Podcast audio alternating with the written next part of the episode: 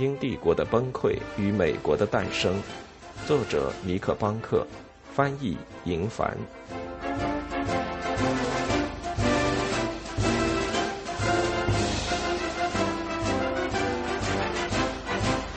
第一部分：投机帝国。第一章：猛虎之口。中国位于世界的中心，四周被海洋包围。一位乾隆皇帝统治时期的中国地理学家，他们在狂风暴雨中抵达了中国的海岸。时值八月，季风使天空变得湛蓝。虽然他们快速穿越了苏门答腊群岛，但一路上仍然险象环生。雷暴的运动速度比他们更快，好像在追逐着加尔各答号。一路上对这艘船紧追不舍。大雨浸透了甲板。雷声犹如大炮轰鸣，震耳欲聋。这是一艘新船，刚从泰晤士河畔的工厂里制造出来。船长是一位名叫威廉·汤姆森的年轻人，这是他第一次大权在握。通过折线型迂回前进，加尔各答号沿着越南的海岸线进入了中国南海的正中央。这是当时最安全的路线，即便如此，仍有许多潜在的危险。环状的珊瑚礁、浅滩和暗礁，尝到他们苦头的英国船只的残骸就躺在他们下方海底的泥沙中。每一个黄昏的日落时分，汤姆森都凝视着地平线，寻找古铜色的云朵，这是他唯一知道的台风将至的预兆。终于，在1771年8月20日午后不久，汤姆森透过雨幕看到了一列礁石。看起来就像一排参差不齐的牙齿。澎湃的海浪从船的东面涌来，使船体像只肥猪一样摇摆起来。波涛中出现了一座岛屿，接着又出现了另一座紧挨着中国大陆的岛屿。他找到了一个早年航海中在该地区见过的地标，并看向他的航海图。海岸以南六十英里就是澳门港。距他离开英格兰已经过去了七个月，这并不是这个季节最快的航行，因为中途发生了事故，甲板上的水手死了，他们不得不停在爪哇岛进行休整。即便如此，汤姆森还是把他的船安全带到了广州，寻求茶叶、瓷器和利润。这是令人疯狂的一年，东方贸易正处于繁荣的顶峰。而这样的繁荣已经持续了近十年，并将在一件近乎灾难性的事件中宣告结束。三十艘商船从欧洲到中国进行长途运输，其中三分之二来自英国，像汤姆森一样打着东印度公司的旗号。在交易旺季的所有船只中，汤姆森的船恐怕是最繁忙的。在第二年的春天，当加尔各答号返回伦敦时，在一队带回九千吨茶叶的欧洲舰队中，他装载了最多的货物。为什么他们要驾船远航，费尽周折带回数量如此巨大的茶叶呢？因为对英国人来说，茶叶绝不仅仅是一种日常早餐桌上的普通饮料。相反，茶叶已经获得了一种更为尊贵的地位，成了一种值得雄心勃勃的强者为之奋斗的奖励。茶叶是少数的大宗商品之一，像今天的原油和铜一样，具有广泛的用途，远超它在日常生活中的实用性。茶叶贸易跨越半球，带动各种各样的齿轮转动起来。茶叶是投机买卖的对象，是国家就业和税收的源泉，而其本身也可以作为一种货币。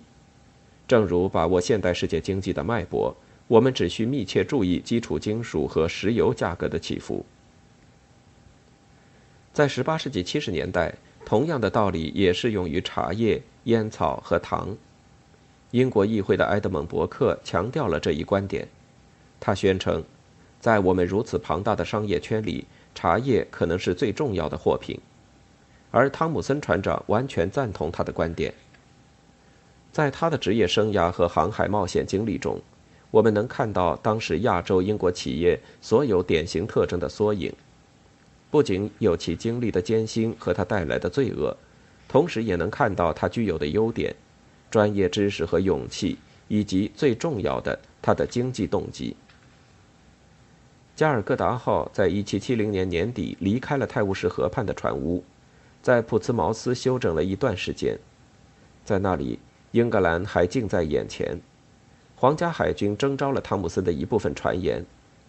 谣言盛传，英国与西班牙的战争迫在眉睫，这源于福克兰群岛的争端。在普茨茅斯，一艘军舰放下一只小船，靠近了加尔各答号，强征十一名水手为英王服务。几个月后，当加尔各答号航行到南大西洋上时，一些船员吵嚷起来，拒绝履行职责。虽然船上很快恢复了秩序，几名水手遭到鞭打，其余闹事者被罚一次又一次的拆解旧麻绳和清洗甲板，但直到航行结束，加尔各答号一直笼罩在令人焦躁、一触即发的紧张气氛中。当他们朝着好望角向南航行时，一路顺风，航行得飞快，直到气温逐渐下降，接近冰点，一场风暴开始逼近。主桅的顶部被折断并掉了下来，巨浪让他们失去了储备的猪肉和饼干。而起航四个月之后，坏血病也开始造成伤亡。最后，汤姆森把船行驶到雅加达，为进行修理而做了短暂的停留。在加尔各答号再次起航。向北开始此次旅途的最后一程之前，已有四名水手被赶下船或死于疾病。但在焦油密封的舱口之下，他的货物完好无损：英国的大理石、铅、尼绒，以及最重要的，在广州经商所需要的金银。这艘船装载着成箱的产自秘鲁的西班牙银币，价值三万英镑。逆着水流，加尔各答号从初见陆地之处又航行了一个星期，到达了珠江。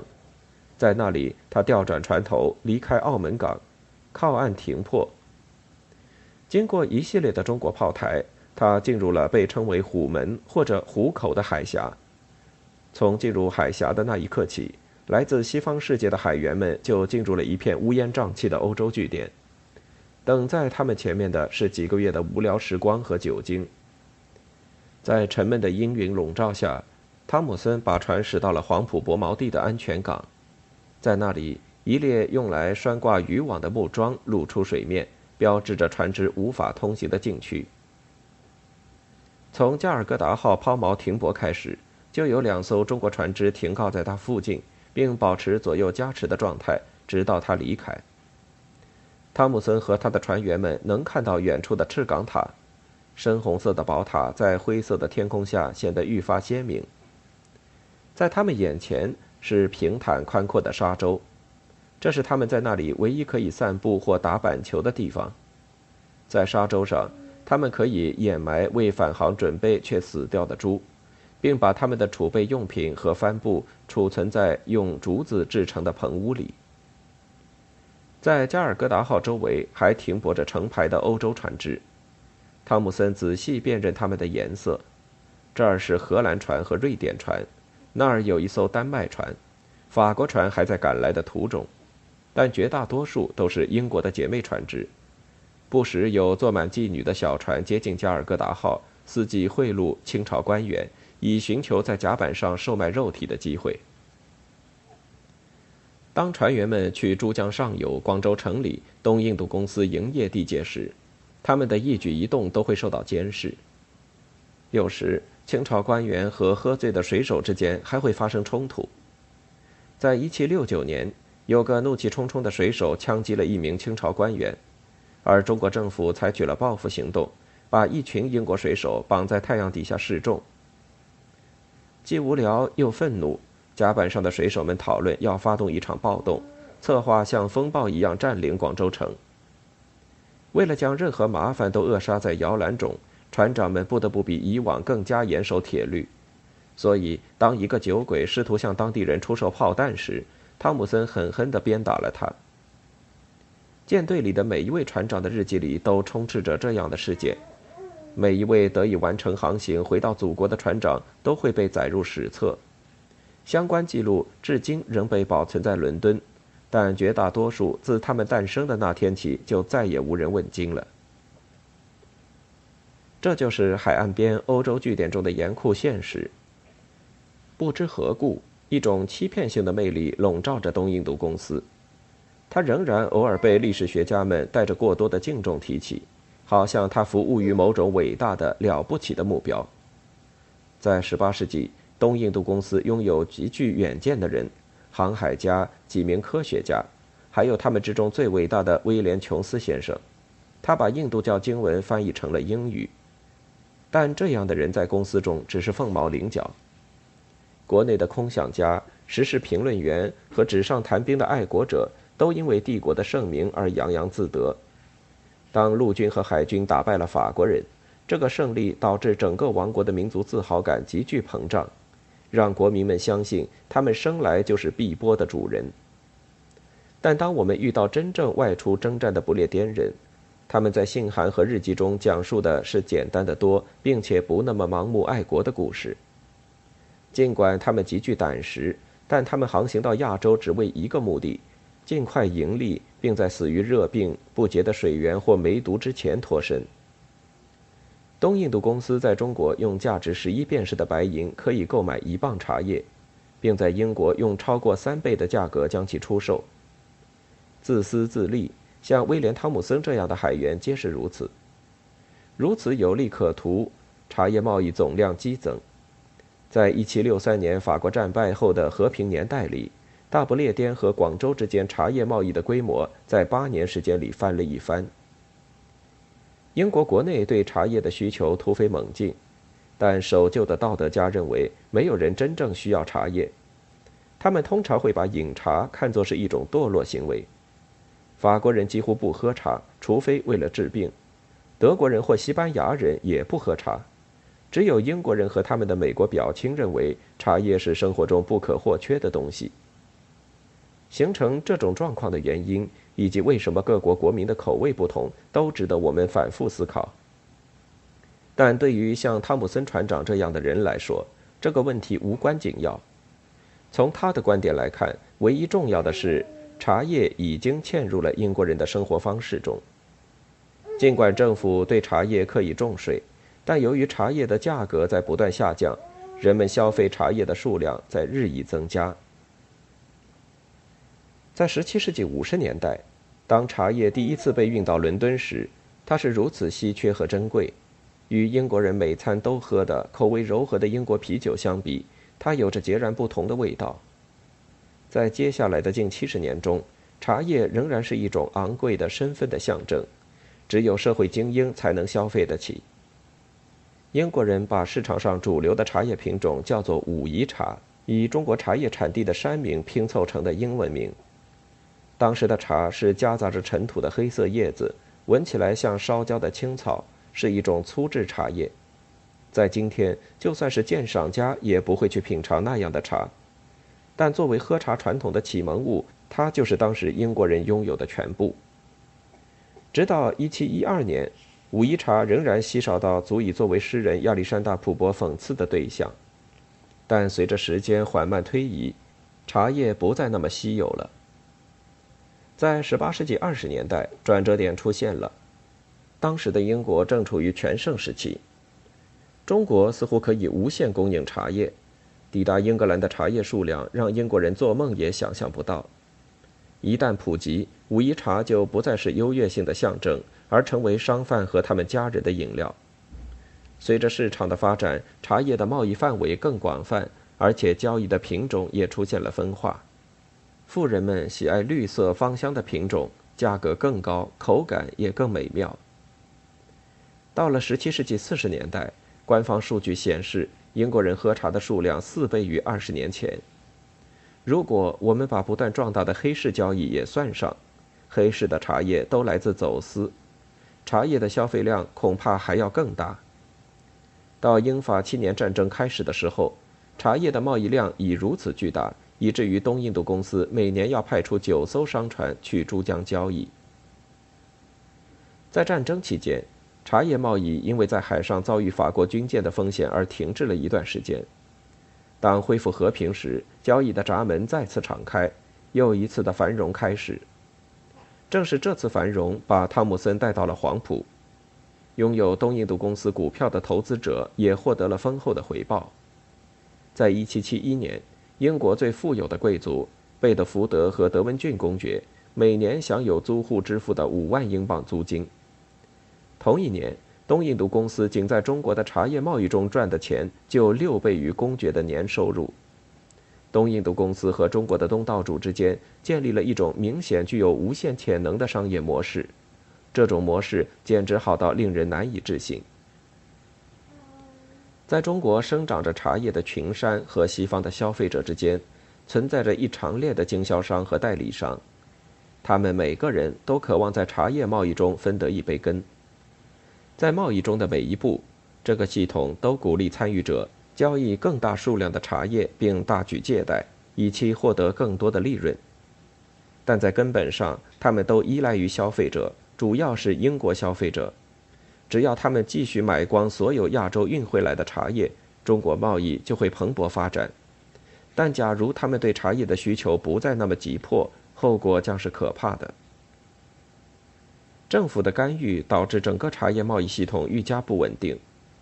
从茶被引进到英国的那一刻起，政府就开始对茶叶贸易征税。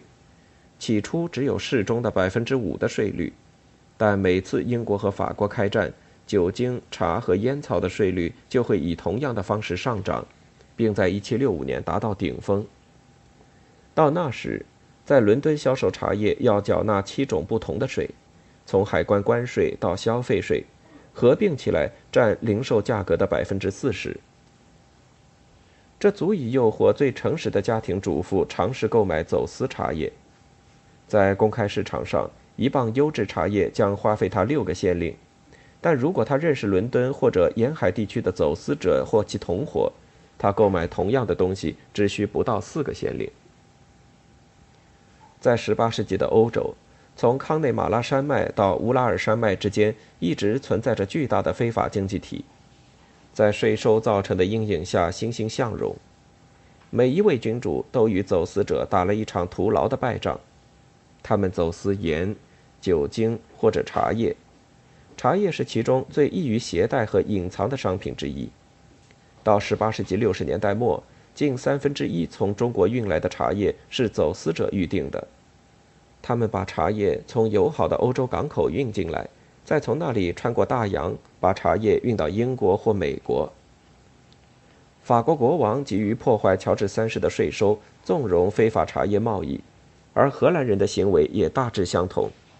走私茶叶不再是一件小买卖，一种小团伙活动，其本身已经成为一个巨型企业，由商业财团运营，由银行提供资金。这个企业如此庞大。它甚至可以彻底破坏合法的贸易。在1772年初，当汤姆森离开黄埔伯毛地返回英国的时候，因为走私茶叶引发的危机已经迫在眉睫，茶叶的价格濒于崩溃，它的供给量远远超过欧洲的消费能力。之前不时有供过于求的情况发生，但没有哪次的规模能与出现在18世纪70年代早期的这次相比。它的出现不仅仅是因为贪婪，还因为茶叶贸易已经变得像今天国际市场上的原油贸易一样复杂和动荡。它有自己的下游产业和上游产业，有自己的生产商、经纪人和加工工厂，有一大群饿着肚子的嘴巴需要供养。这条复杂的产业链和投机买卖始于与中国乾隆皇帝的交易。